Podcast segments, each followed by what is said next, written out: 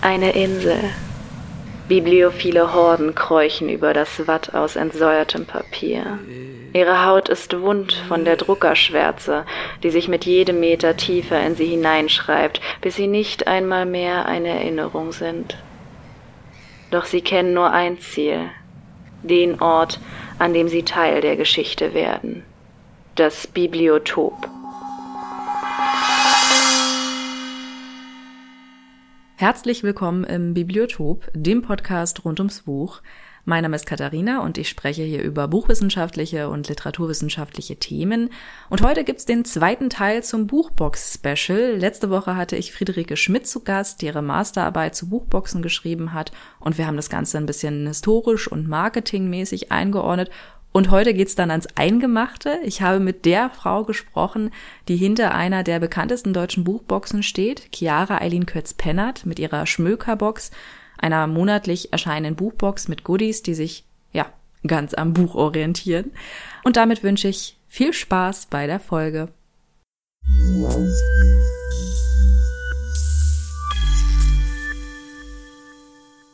Chiara, wenn man sich so deinen Lebenslauf anguckt, ist ja schnell klar, dass es irgendwie auf Literatur hinauslaufen musste. Du hast Germanistik und Geschichte im Bachelor studiert, im Master dann neuere deutsche Literatur und während und nach des Studiums hast du Praktika bei Verlagen und auch in verschiedenen Verlagsabteilungen gemacht und bist dann nach dem Studium im Online-Bereich gelandet. Und während all dieser Zeit hat dich eine Idee nicht losgelassen, nämlich die einer Buchbox. Wie bist du denn überhaupt darauf gekommen und wie ist diese Idee in dir gereift? Also ich habe die Idee vor ähm, circa vier, fünf Jahren entwickelt, als ich mich mit Beauty-Boxen erstmal beschäftigt habe, festgestellt habe, da gibt's ähm, mittlerweile einen großen Markt und dann begonnen habe, mich zu fragen, warum gibt's das eigentlich nicht im Buchbereich? Also das war mir im Vorhinein eigentlich auch nicht klar, dass es doch einen relativ ausgereiften Markt im englischsprachigen Bereich gibt, also dass äh, in UK und in den USA doch relativ viele Buchboxen vorhanden sind. Und hier in Deutschland war es dann aber so bei der Recherche, dass wir festgestellt haben, ähm, dass es doch relativ viele Jugendbuchboxen gibt. Also was heißt relativ viel? Nicht so viel wie im englischsprachigen Raum, aber das heißt ein paar. Ähm, auch ein paar relativ etablierte Boxen haben dann aber entdeckt, dass es im Belletristik beziehungsweise Erwachsenenbuchsegment da eigentlich nichts gibt. Die Idee hat so ein bisschen begonnen zu reifen, als ich im Agenturwesen tätig war und festgestellt habe, dass mir da ein bisschen die kreative Ausrichtung gefehlt hat und nebenbei begonnen habe, mich damit zu beschäftigen. Und letztlich haben mein Mann und ich das dann entwickelt und haben das aber ein bisschen anders gemacht als die Buchboxen, die ich so kannte. Ähm, und zwar wollten wir vom Text ausgehen. Also das heißt, immer ein Buch auswählen aus den aktuellen Programmen, das zum Monat passt und daraus dann die Buchbox entwickeln. Das heißt, bei uns ist es so, dass jedes äh, Goodie und jedes Geschenk, was in der Box vorhanden ist, auch tatsächlich zum Buch passt und nicht nur zum Thema. Und wann hat das Ganze dann gestartet? Gestartet haben wir im April 2018. also da ist die allererste äh, Buchbox auf den Markt gekommen. Vor allem hast du ja nebenbei auch noch gearbeitet. Das war ja am Anfang ja eher eine Art Nebenprojekt, aber mittlerweile hat sich das ja schon gewandelt. Es war damals auch so, dass ich einfach mit meiner Chefin ganz offen darüber gesprochen habe und gesagt habe, wir wollen das, also das muss man ja tatsächlich auch anmelden beim Arbeitgeber, wenn man äh, nebenbei gründet oder nebenbei noch einen, sag ich mal, anderen Erwerb hat, äh, wobei es am Anfang auch gar kein Erwerb war, wenn wir ganz ehrlich sind. Genau, habe da ganz offen mit ihr drüber gesprochen und sie war ganz aufgeschlossen und meinte, ja, mach das. Ende 2018 bin ich dann mit den Stunden tatsächlich schon runtergegangen auf 75 Prozent bei meiner Hauptstelle. Und Ende 2019 habe ich mich selbstständig gemacht damit.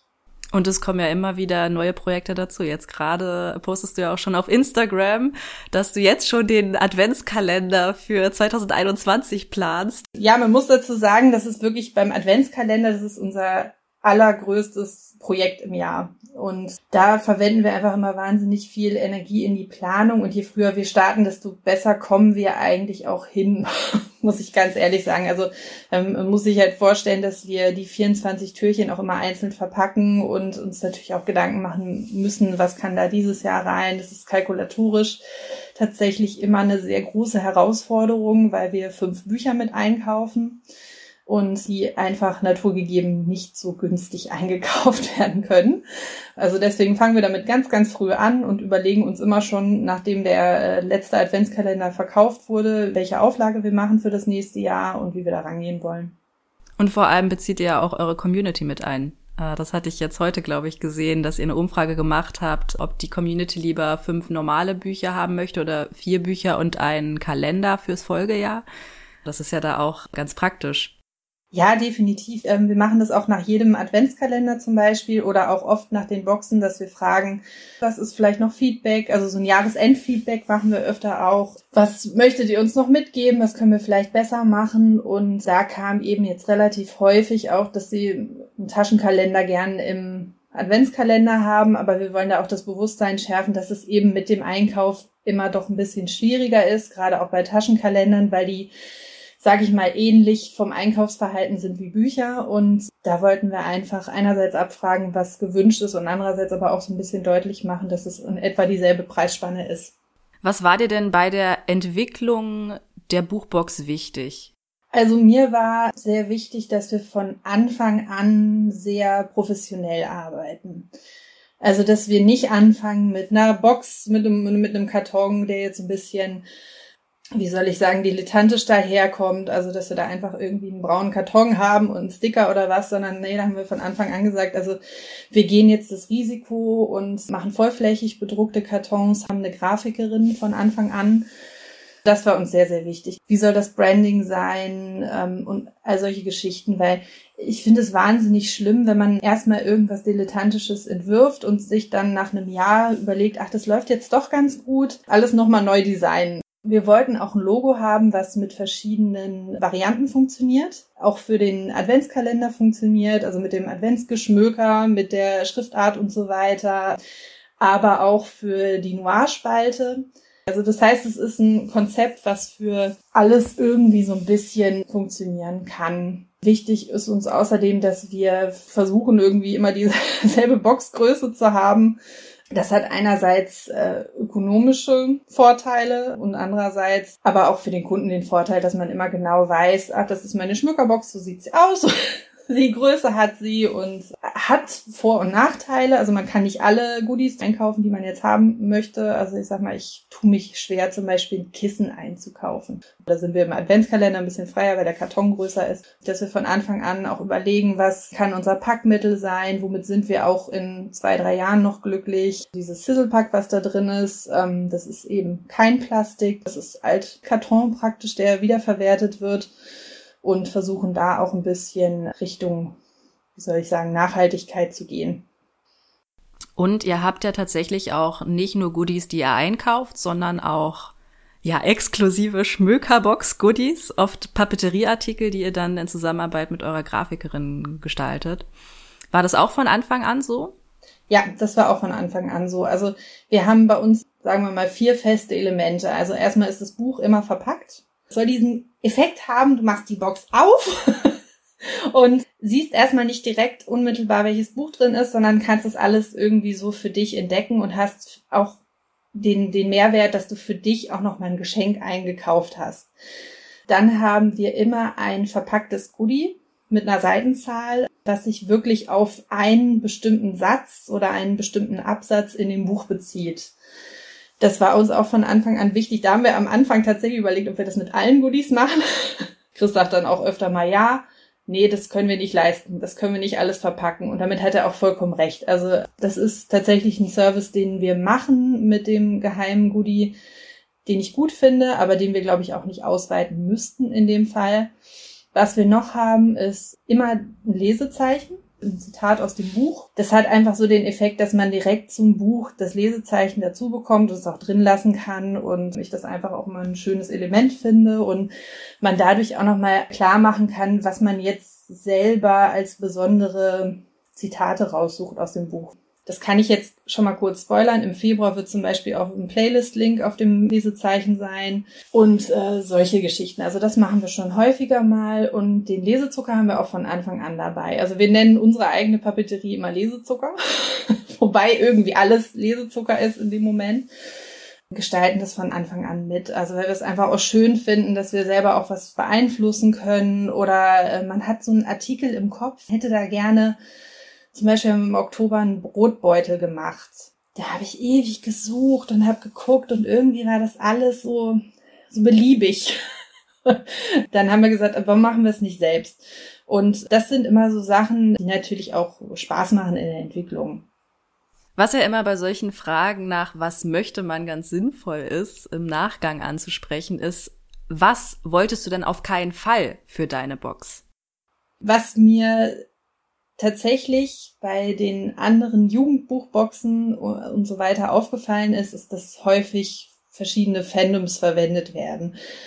Also, dass zum Beispiel ein Thema aufgemacht wird und ähm, es ist meinetwegen schwerelos und da ist dann ein R2D2 Lesezeichen drin oder sowas in die Richtung. Und ähm, das wollte ich auf keinen Fall. Also ich wollte auf jeden Fall den Fokus auf den Text legen. Ich glaube, das hängt auch stark damit zusammen, dass ich Literaturwissenschaftlerin bin und einfach gerne den Fokus auf den Text lege und glaube, dass der Text an sich schon so viel hergibt, dass man Fremdmarken oder Fremdgoodies in dem Moment, die eigentlich streng genommen nicht zum Text passen, nicht verwenden muss.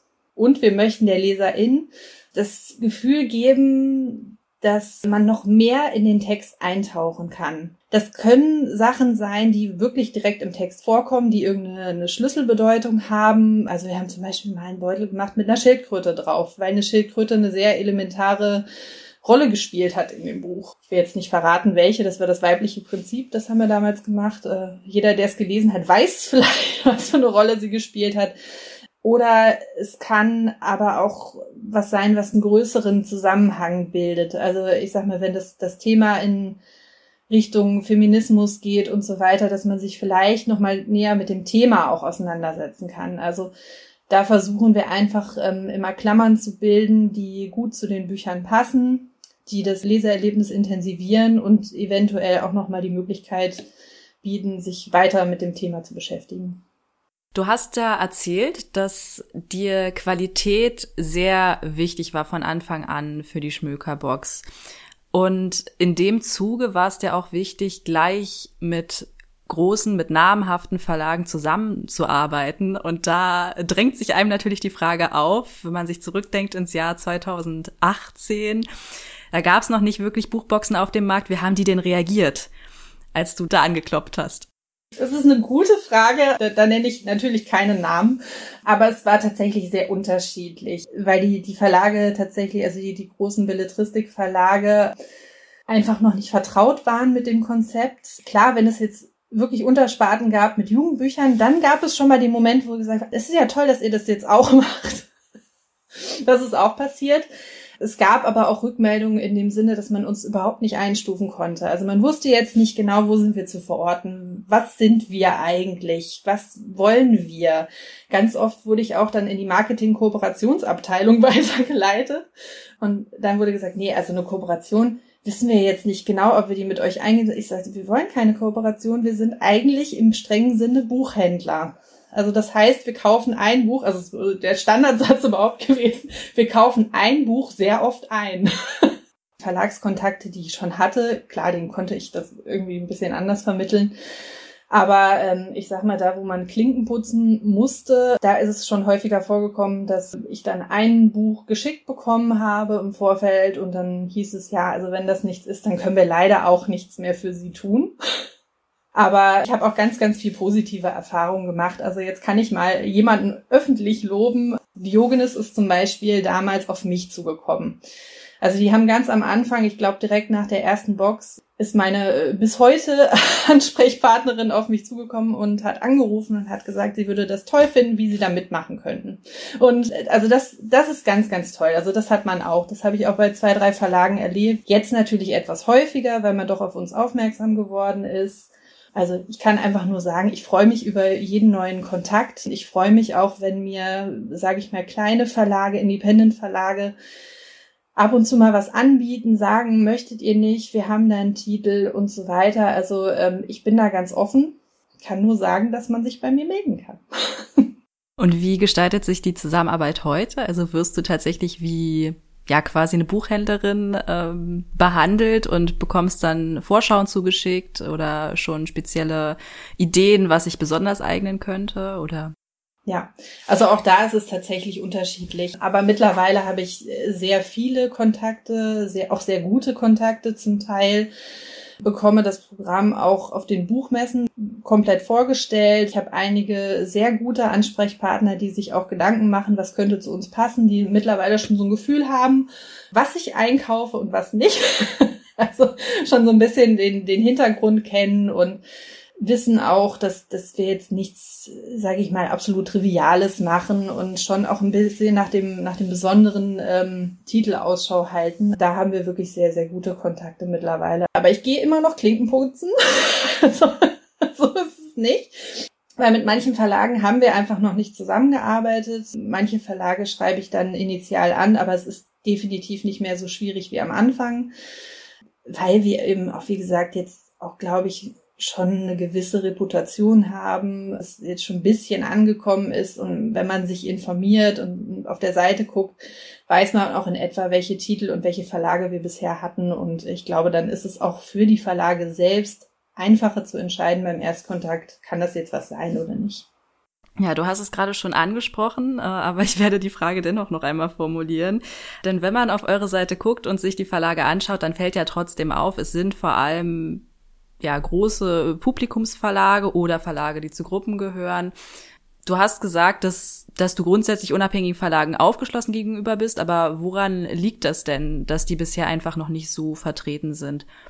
Einmal abgesehen von dieser äh, Ursprungsidee, dass man gleich zu großen Verlagen gehen möchte, um sich so ein, so ein bisschen Standing aufzubauen, was natürlich äh, total nachvollziehbar ist. Es liegt tatsächlich gar nicht daran, äh, sich ein Standing aufbauen zu wollen. Also mein, mein erster Gedanke war bei den größeren Verlagen einfach erstmal mehr, mehr Titel zu haben, weil sie mehr rausbringen. Also das war so ein bisschen die Idee dahinter und es hat auch am Anfang ganz gut funktioniert, aber ich habe mich auch oft geärgert, wenn ich manche Titel dann einfach nicht bekommen habe. Es hat den Kontakt zu, zu kleineren Verlagen eigentlich von Anfang an gegeben, aber oftmals ist da die Skepsis größer gewesen, ähm, auch Titel sehr verfrüht zu schicken. An dieser Stelle melde ich mich einmal aus dem Off, weil ich nicht sicher bin, ob das im Gespräch deutlich wird. Wenn Chiara von Titel verfrüht schicken spricht, meint sie, dass die Verlage ihr rechtzeitig Leseexemplare zuschicken, damit sie prüfen kann, ob das Buch sich eventuell für eine Box eignet. Dieser Auswahlprozess findet logischerweise so einige Wochen vor Erscheinungstermin der Box und ja auch des Buches selbst statt. Und da muss es eben eine Bereitschaft der Verlage dafür geben, die auch zum Prüfen rauszurücken. Oft in digitaler, eben noch nicht finaler Form ich selbst hatte als Bloggerin auch schon das ein oder andere Leseexemplar in wirklich gedruckter Form in der Hand, die dann eben ausgewiesenermaßen noch nicht die finalen Versionen waren. Im Lektorat oder auch von Herstellungsseite passieren da ja auch noch ein paar Kleinigkeiten. Also Leseexemplare sind was ganz Normales. Buchhandlungen bekommen die auch oft zugeschickt. Aber wie Chiara ja schon erwähnt hat, hatte sie anfangs auch bei den großen Verlagen das Problem, dass die ihr nur einen Titel zur Prüfung zuschicken wollten und fertig. Und ja, wenn der dann nicht gefällt, dann hat sie natürlich ein Problem. Das Problem habe ich eigentlich ein bisschen bis heute. Also ich versuche wirklich so viele Verlagsvorschauen wie möglich durchzugehen. Also nehme mir da immer äh, eine komplette Arbeitswoche für Zeit und versuche mich von den Verlagen beraten zu lassen, wo ich Beratung kriegen kann und dann auch gezielt anzufragen. Es ist bei den kleineren Verlagen natürlich so, dass das Programm nicht ganz so breit ist und oftmals dann nur, sage ich mal, ein, zwei Titel für uns überhaupt in Frage kommen. Und dann muss es tatsächlich ein Glückstreffer sein. Also ich sag mal, wir haben Eisele haben wir relativ häufig dabei, weil ich finde, dass das Programm wirklich gut gemacht ist und ich oft was dabei habe, wo ich sage, okay, das ist jetzt auch ein bisschen breitenwirksam. Also ich lese privat auch spezieller, als ich beruflich lese, aber ich glaube, das ist auch ganz normal.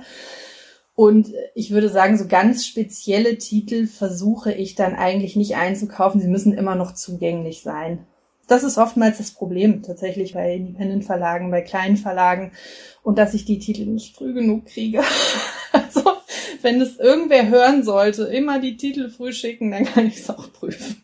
Ich sehe das auch immer im Buchhandel, das unterscheidet uns ja tatsächlich vom Buchhandel. Ähm, dass da längere Vorlaufzeiten gar nicht unbedingt nötig sind, weil im Buchhandel kann man auch ad hoc kaufen. Ja, und das ist bei uns eben anders. Also bei uns ist es wirklich so, ähm, dass ich den Titel für den Folgemonat, sage ich jetzt mal, schon relativ früh festlegen muss, weil wir Vorlaufzeiten haben, weil wir ähm, die Boxen auch immer schon einen Monat früher verkaufen, als versendet wird.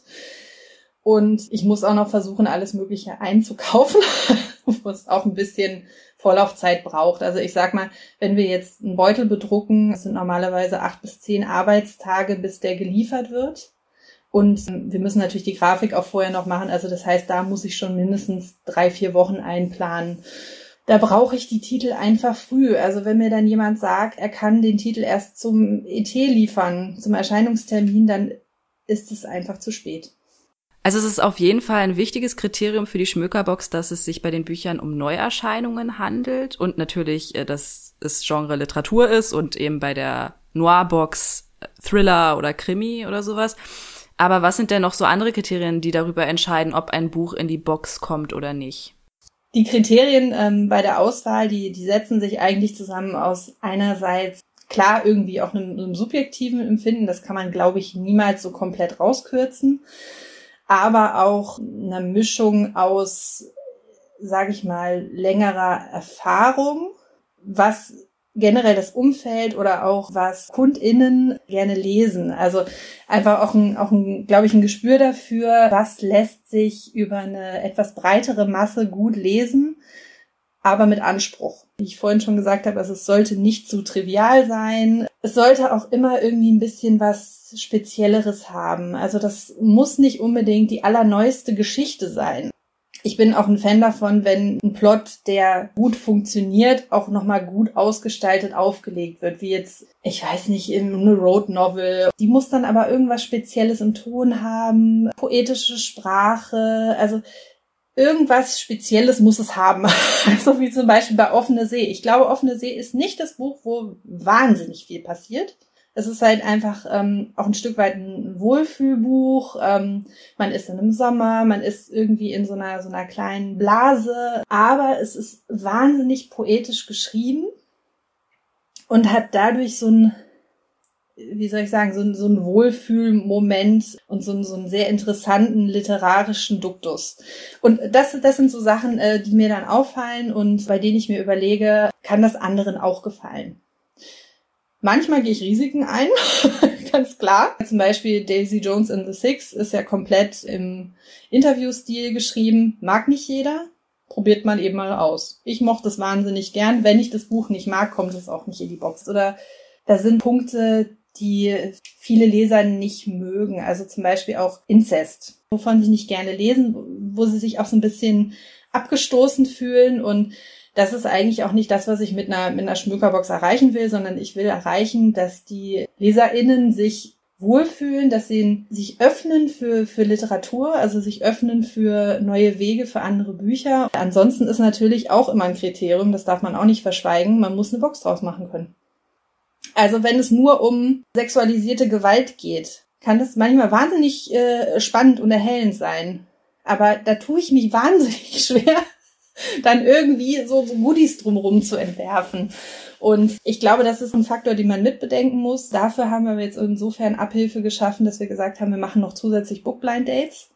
War mir auch so ein Anliegen, weil ich immer wahnsinnig viele Bücher lese und auch wahnsinnig viele gute Bücher, die ich gerne empfehle, die ich aber in unserem Modus nicht empfehlen kann. Und deswegen haben wir gesagt, wir machen die Bookblind Dates, die sind clean. Da hat man drei, vier Stichworte, ähm, an denen man ungefähr ablesen kann, ist das jetzt was für mich, mag ich sowas? Dann kann man da auch nochmal irgendwie so, so ein bisschen sein Leseverhalten erweitern. Und was natürlich auch auffällt, wenn man sich die vergangenen Boxen anschaut, es sind ja in der Regel eigentlich immer Hardcover. Und diese Entscheidung hängt ja sicherlich auch eng mit dem Preis zusammen. Ja, es sind, es sind tatsächlich hauptsächlich Hardcover. Also wir hatten, glaube ich, in der Schmökerbox einmal eine Klappenbroschur, die hatten wir mit einem Taschenbuch zusammen. Das war, glaube ich, die aller, allererste. Ansonsten hatten wir immer Hardcover drin. Es liegt einfach auch daran, dass wir, also wir verkaufen die Box für 39,95 und ich möchte einfach, dass das Hauptgoodie in der Box das Buch ist. Soll der Hauptakteur sein. Und da möchten wir einfach auch einen gewissen Wert garantieren. Also ich meine, klar, ich sage jetzt nicht bei einem Buch, ich finde es toll, es kostet 18 Euro, das kommt jetzt auf keinen Fall in die Box, weil das 18 Euro kostet. Das mache ich nicht. Aber wenn es mir zu günstig ist, das ist auch ein Kriterium zum Ausschluss. Und was tatsächlich auch ein Faktor ist, es darf auch leider nicht zu teuer sein. Also die, ähm, sage ich mal, kalkulatorische Obergrenze bei uns sind 25 Euro und dann habe ich schon Probleme.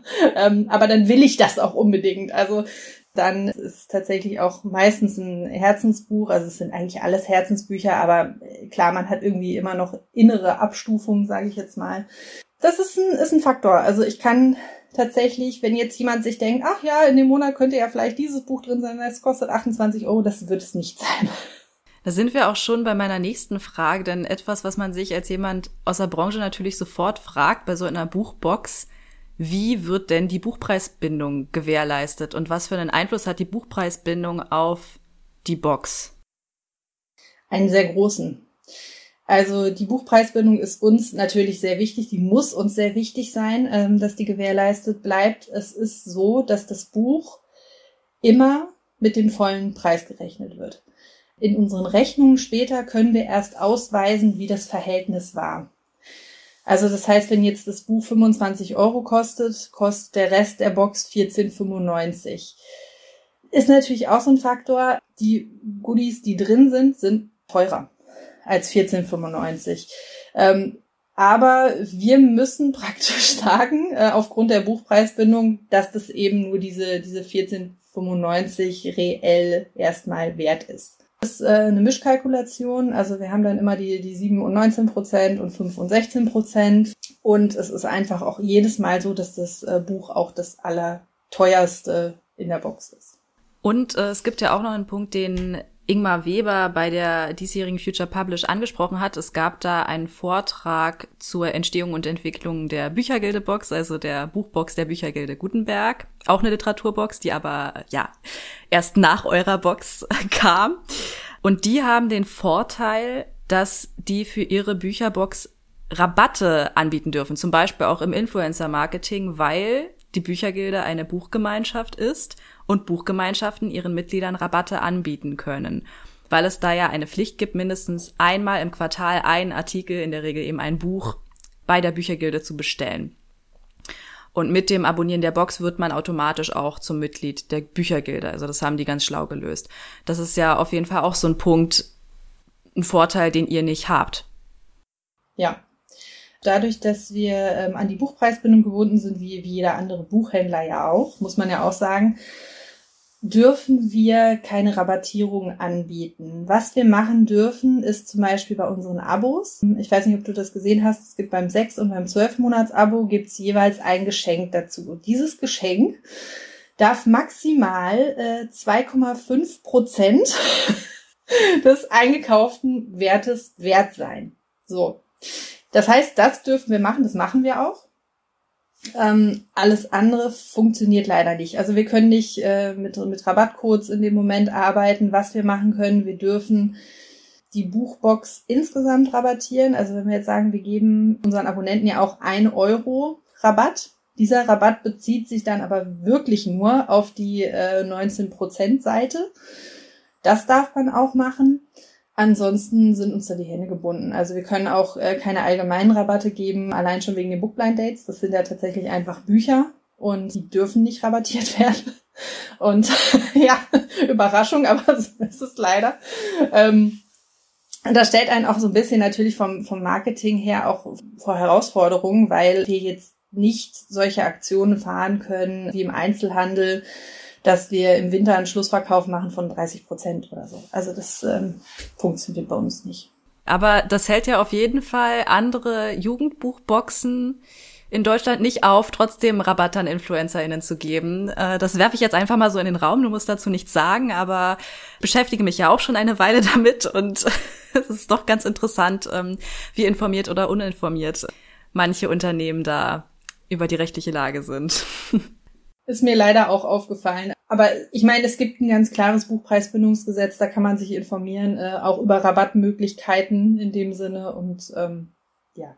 Die Schmückerbox gibt's ja jetzt drei Jahre und es gab ja sicherlich auch einige Fehlschläge oder Probleme, die aufgekommen sind in der Planung und dann auch im weiteren Verlauf der Veröffentlichung der Boxen. Also allein schon die Tatsache, dass ja zwei Artikel, das Buch und das Überraschungsgoodie verpackt sind, stellt ja schon eine logistische Herausforderung dar, hattest du ja schon erwähnt. Ja, was gibt's denn noch so für, für Probleme, die immer mal wieder aufgekommen sind, die einem als Endkunden vielleicht gar nicht in den Sinn kommen? Wir sind äh, im Endeffekt ein anderthalb Mann Betrieb. Kann es an der einen oder anderen Stelle schon mal sehr eng werden. Der Adventskalender ist, wie gesagt, eine riesige äh, logistische Herausforderung für uns. Da müssen wir einfach immer schauen, wie wir das wirklich bewältigen können. Also klar, logistische Probleme hat, hat man immer mal, dass man da irgendwie ähm, ein bisschen enger getaktet ist. Wir hatten jetzt tatsächlich erst letzte Woche ein logistisches Problem und zwar sind die Januarboxen immer so ein bisschen problematisch, weil zwischen, ich sag mal, dem 15. Dezember und dem 10. Januar fast nichts passiert. Und wenn ich da Sachen bestelle, kommen die wirklich, wirklich eng getaktet an. Jetzt war es so, dass das Buch im Januar erst am Samstag erschienen ist, also wir es auch tatsächlich jetzt erst verschicken durften, also die Box auch am Montag verschicken durften. Aber ähm, das letzte Goodie ist am Freitag angekommen. Das sind tatsächlich Sachen, die einfach passieren können. Ich bin froh, dass es noch nie so war, dass wir äh, eine Box verschieben mussten. Also da kenne ich andere Beispiele, jetzt auch in Corona-Zeiten aus den USA und so weiter, wo die Boxenbetreiber wahnsinnige Probleme hatten, weil ihre Sachen nicht geliefert werden konnten. Hat aber bei uns tatsächlich also auch ein bisschen damit zu tun, dass wir nicht aus China bestellen, auch nicht aus den USA und so weiter, sondern wir versuchen unsere, sage ich mal, Handelsketten relativ kurz zu halten. Es hat natürlich also gerade jetzt auch große Vorteile, muss man ehrlich sagen. Und ansonsten, klar, es können halt Sachen passieren, wie äh, wir bestellen Kartons und es werden zu wenige geliefert. Und da muss man einfach äh, möglichst schnell reklamieren und sagen, bitte, bitte schickt uns Ersatz, damit wir liefern können. Also äh, klar, es gibt immer wieder Herausforderungen, äh, die wir bewältigen müssen. Es kann auch passieren, dass wir zum Beispiel mit den falschen Büchern anfangen. Kann auch sein. Also, dass man, sage ich mal, die ersten zwei, drei Bücher liest und man hat einfach nichts dabei, was einen jetzt so vollkommen überzeugt. Da kommt man auch in Zeitnot. Etwas, was ja vor allem zu Beginn wesentlich ist, wenn man ein neues Produkt auf den Markt bringt, ist ja das Marketing. Wie bist du das denn angegangen? Wie und wo hast du denn die Zielgruppe für die Schmökerbox gefunden? Ja, wie ist denn diese Erfolgsgeschichte, dass du dann auch selbstständig werden konntest, damit vonstatten gegangen? Ich glaube, dazu muss ich erzählen, wo ich beruflich herkomme. Also klar, ich bin Literaturwissenschaftlerin, ich habe aber nach meinem Studium tatsächlich im Online-Marketing gearbeitet. Das auch auf Agenturseite und so weiter. Das heißt, Zielgruppendefinition und so weiter oder so Moodboards und solche Geschichten, was man alles so Schönes macht im Hintergrund. Das ist mir nicht fremd und wir haben uns von Anfang an überlegt, wer soll die Zielgruppe sein, wo wollen wir überhaupt hin, was für Produkte binden wir ein. Da ich auch eine hohe Affinität zu Papeterie und Lifestyle-Produkten habe, war das für mich ganz logisch, dass es irgendwie vertreten sein muss. Und haben uns dann einfach Gedanken gemacht über unsere Kernzielgruppe. Also wirklich tatsächlich ganz klassisches Marketing. Ja, und bei der Kernzielgruppendefinition war es auch öfter so, dass die Verlage auch mal nachgefragt haben und gesagt haben, was ist denn eigentlich eure Kernzielgruppe? Also, weil wir ja vorhin davon gesprochen haben, wie haben die Verlage reagiert, ist natürlich dann auch abhängig davon, ob man im Marketing landet mit seiner Anfrage oder nicht. genau.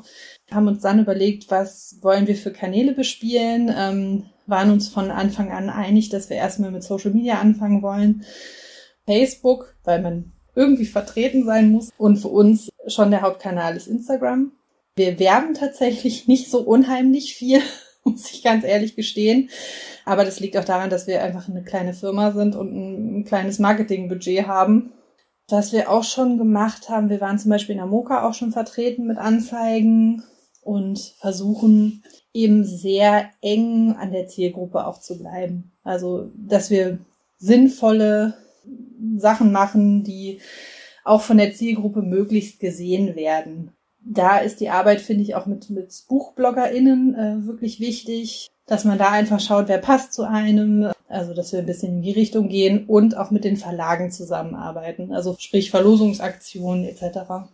Also ein Vorurteil, vor dem ich selbst nicht gefeit bin, wenn ich an Überraschungsboxen denke, ist, dass natürlich immer die Gefahr besteht, dass einem die Artikel, äh, die Goodies, das Buch nicht gefallen und die Dinge dann im Müll landen. Wie begegnest du denn diesem ja, Vorurteil und ist Nachhaltigkeit, was ja dann im nächsten Schritt auch folgt, in ökologischer Dimension denn auch ein Thema für dich und für die Box? Ja, ich, also ich kenne das Vorurteil natürlich. Also es sind auch so Sachen, die uns natürlich auch begegnen. Dem versuchen wir eigentlich so ein bisschen dadurch entgegenzuwirken, dass wir Goodies haben, die eine Funktion haben. Ich sag mal, wenn man jetzt äh, eine Tasse hat oder eine Schale oder einen Block oder einen Beutel oder sowas in die Richtung. Also das hat alles irgendwie eine Funktion und man kann es benutzen. Also das ist mir tatsächlich sehr, sehr wichtig, dass wir nicht sagen, wir packen jetzt 94 Leseproben rein, weil ich glaube, davon hat keiner was. Also ich meine, es ist zwar ganz nett, wenn man irgendwie ab und zu mal so eine, so eine Werbepostkarte hat oder, oder eine Leseprobe, aber ich glaube, das ist jetzt nicht das, was eine Box ausmachen sollte. Wir versuchen auch Artikel reinzulegen, die man verbrauchen kann. Wie jetzt zum Beispiel ein Gewürz oder eine Seife oder irgendwas zum Baden oder, oder man kann es aufessen. es, ist, es ist Popcorn. Genau, das dass wir halt Artikel haben, die auch wirklich nutzbar und verwendbar sind. Klar trifft es nicht immer jedermanns Geschmack. Also wir haben auch teilweise, also tatsächlich relativ weniger, aber wir haben auch teilweise Rückmeldungen, wo die sagen, ach, mit dem konnte ich jetzt gar nichts anfangen oder mir hat die Box nicht gefallen oder ich mochte das Buch nicht oder ich das Buch abgebrochen. Klar, kann passieren. Davor ist keiner gefeit. Ich meine, wir sind in einer Branche unterwegs, die sehr subjektiv ist. Ich glaube, fast keine andere Branche ist so subjektiv wie diese. Und ich glaube, da muss man einfach das Risiko eingehen, wenn man in dem Bereich tätig sein will und äh, Empfehlungsmarketing macht eigentlich. Das ist ja das, was wir im Kern tun. Und dann muss man darauf gefasst sein, dass manche Dinge nicht gefallen. Klar, ich möchte meine Kunden begeistern, ich möchte, dass sie da Spaß dran haben, aber vielleicht ist es manchmal auch so, dass eine Kundin dann da sitzt und sagt, wenn das das Buch ist, das die Box auszeichnet oder kennzeichnet, dann will ich davon nie wieder eine Box haben. Ich glaube, dann ist es einfach so. Und wie steht's mit der Nachhaltigkeit? Was für einen, was für einen Stellenwert hat die bei euch? Also ich habe ja vorhin schon gesagt, dass wir versuchen tatsächlich nicht so lange Lieferketten zu haben. Also das ist für mich auch schon ein Punkt, den ich einfach haben möchte. Wir selber drucken viele unserer Produkte mit der Umweltdruckerei und versuchen da einfach auch nochmal einen nachhaltigen Fokus zu legen. Oder eben auch mit, mit deutschen ähm, Druckereien, also dass wir da auch da nicht so lange Lieferketten haben und versuchen auch wirklich beim Papier auf Recyclingpapier etc. zu setzen, sieht man teilweise einfach nicht, weil das Recyclingpapier mittlerweile so gut ist, dass man es nicht mehr unterscheiden kann und haben auch schon zum Beispiel mit der äh, Grasdruckerei zusammengearbeitet oder eben verkaufen auch Produkte von, von Matabooks, ähm, die ja auch mit Graspapier arbeiten. Das ist uns eigentlich schon sehr wichtig. Ich meine, klar, man kann es teilweise wirklich im kalkulatorischen Minispielraum, den wir haben, muss man ehrlich sagen, nicht vermeiden, dass man auch mal Produkte dabei hat, die jetzt in Plastik eingeschweißt sind oder so. Oder man verliert auch so ein bisschen sein, sein Herz an einem, einem Produkt und sagt, ah, das passt so toll in die Box, aber es ist jetzt einfach nicht gut verpackt. Das passiert auch. Was wir aber machen und von Anfang an gemacht haben, wir geben Feedback an unsere Partner. Wenn ich jetzt äh, mit einem Partner zusammenarbeite und feststelle, oh mein Gott, was haben die für eine super umständliche Verpackung, dann gehen wir auch aktiv auf die zu und sagen, meint ihr nicht, dass das auch anders möglich wäre? Und es ist tatsächlich auch so, dass es teilweise schon Schritte in die richtige Richtung gab. Also die haben das jetzt nicht primär für uns verändert, aber ich glaube, die haben das Feedback dann öfter bekommen und ähm, haben dann teilweise die Verpackung auch geändert. Also ich glaube, da sind wir gut im Dialog mit vielen Leuten und äh, versuchen auch, sage ich mal, kleinere Unternehmen aus Deutschland mit einzubinden. Also wir arbeiten jetzt äh, auch seit einiger Zeit zum Beispiel mit 30 mal 40 zusammen. Das ist auch eine ganz kleine Papeterie-Manufaktur.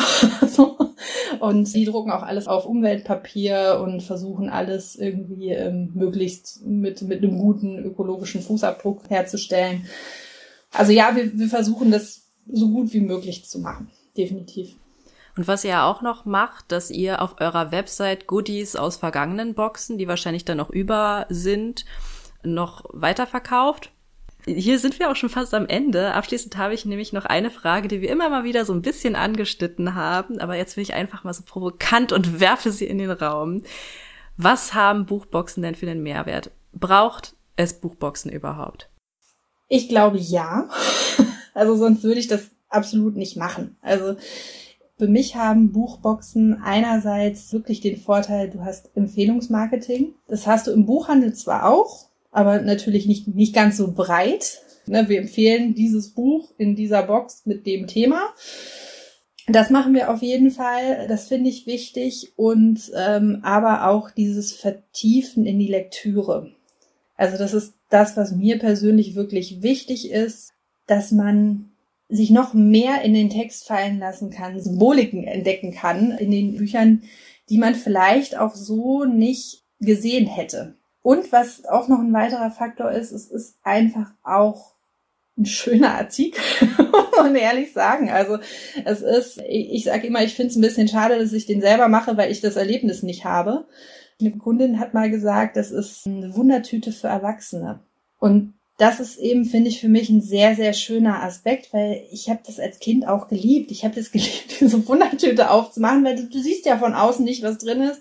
Und da einfach dieses Erlebnis zu haben, ein Buch über eine ganz andere Seite entdecken zu können. Und ich glaube, das ist ein Weg, den man gehen kann, um Bücher auch wieder populärer zu machen auch vielleicht der Freundin, die jetzt nicht mehr ans Lesen kommt, lange nicht gelesen hat und bei der man weiß, sie würde sich für das und das interessieren, ihr einfach mal eine Buchbox zu schenken, weil sie dann dieses Erlebnis hat und vielleicht dadurch wieder anfängt, sich über Bücher Gedanken zu machen. Also das ist so ein bisschen mein Gedanke bei dem Ganzen, ähm, dass ich hoffe, dass ich möglichst viele Leute fürs Lesen begeistern kann. Glaubst du, dass mit der Schmökerbox und irgendwo ja auch mit den Bookblind Dates, die ja beide dieses Überraschungsmoment haben, ein Bedürfnis erfüllt wird, das irgendwie jetzt angestiegen ist in, in den letzten Jahren? Ich glaube schon. Also es ist einmal ein starkes Bedürfnis, glaube ich, sich selbst auch irgendwie zu belohnen.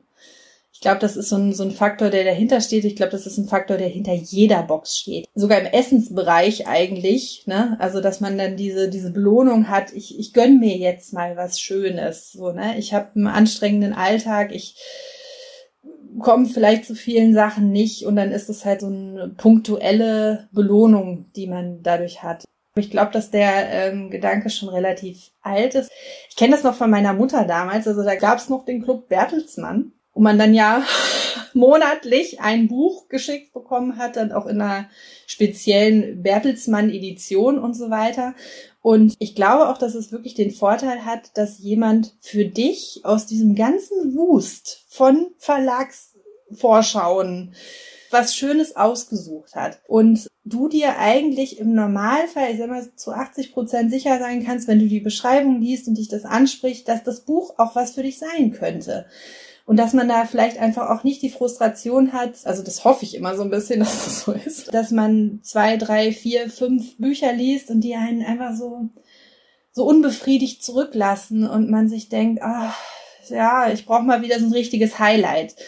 Und ich hoffe einfach, dass wir das erreichen mit unseren Empfehlungen, die wir drin haben, also mit den Schmökerboxen, aber auch mit den Bookblind Dates, die mir, wie gesagt, auch sehr am Herzen liegen, weil die einfach nochmal speziellere Titel haben meistens. Oder es sind Bücher, die jetzt irgendwie ganz knapp nicht in die Box gekommen sind, weil ich mich eben für ein anderes entschieden habe. Aber ich habe ja nur eine Box zur Verfügung. So überlege ich mir, was könnte sich für die Box besser eignen. Und das andere kaufe ich dann als Bookblind Date ein. Und ähm, ja, dann hat man einfach wirklich die Möglichkeit, sich zu belohnen und noch was empfohlen zu kriegen. Also es ist vielleicht eine gute Verquickung. Vielleicht haben wir jetzt die ein oder andere Hörerin äh, neugierig gemacht.